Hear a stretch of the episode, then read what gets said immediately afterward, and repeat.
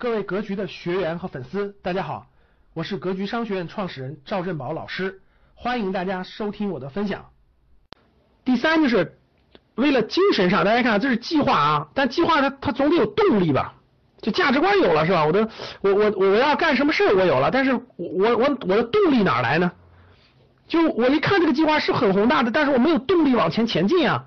哇，我贴了这么多红的这这，哎呀，我我我是想去，我没动力怎么办？得有个精神支柱，得有个精神支柱。所以你在那墙上呢，你要找个榜样的图片，找个榜样的图片贴贴，你一抬头就可以看得到，你一抬头就可以看得到。比如说我们的，比如说我们的我们那个国民党人是吧？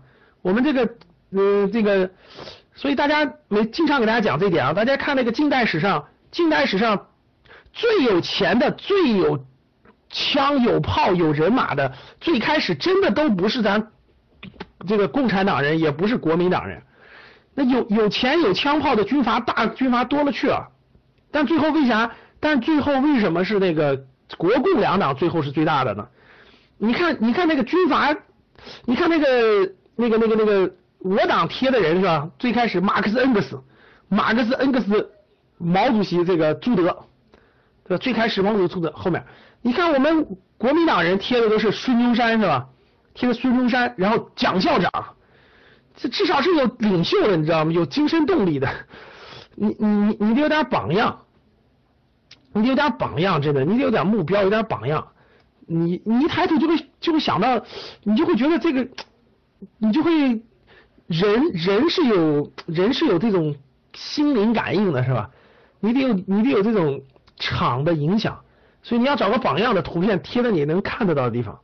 啊能看得到的地方，你觉得我我我我要向他靠拢，你就知道你要干啥了啊。比如说你要贴个明星，你基本上就向明星靠拢啊。你要贴个这个那个，你贴个什么人，你就向什么人靠拢，真的啊。你要贴王思聪，那你的目标就是成为富富二代，看你贴谁了是吧？